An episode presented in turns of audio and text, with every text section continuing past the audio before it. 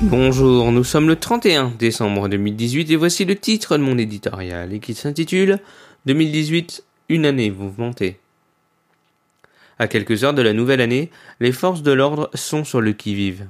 Il faut dire que 2018 n'a pas été de tourpeau. On en viendrait presque à oublier que les Bleus ont gagné la Coupe du Monde. Pour le chef de l'État aussi, la période de grâce fut de courte durée.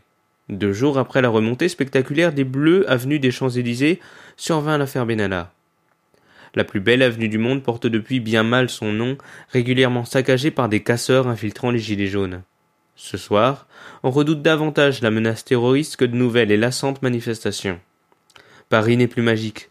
Toute de jaune vêtue, la capitale offre, chaque samedi, un visage de plus en plus triste, faisant chuter de facto les réservations hôtelières et consolidant aux yeux des étrangers cette sempiternelle image du français râleur. Il est fort à parier que la mise en place du prélèvement à la source et l'augmentation tarifaire de l'électricité, que le Conseil d'État finira, comme en 2014, par invalider, détérioreront inévitablement cette conjoncture délétère. Les vœux prononcés par le président contrasteront avec ses précédents. Il souhaitait que 2018 soit l'année de la cohésion. Gageons que 2019 marquera celle de la réconciliation.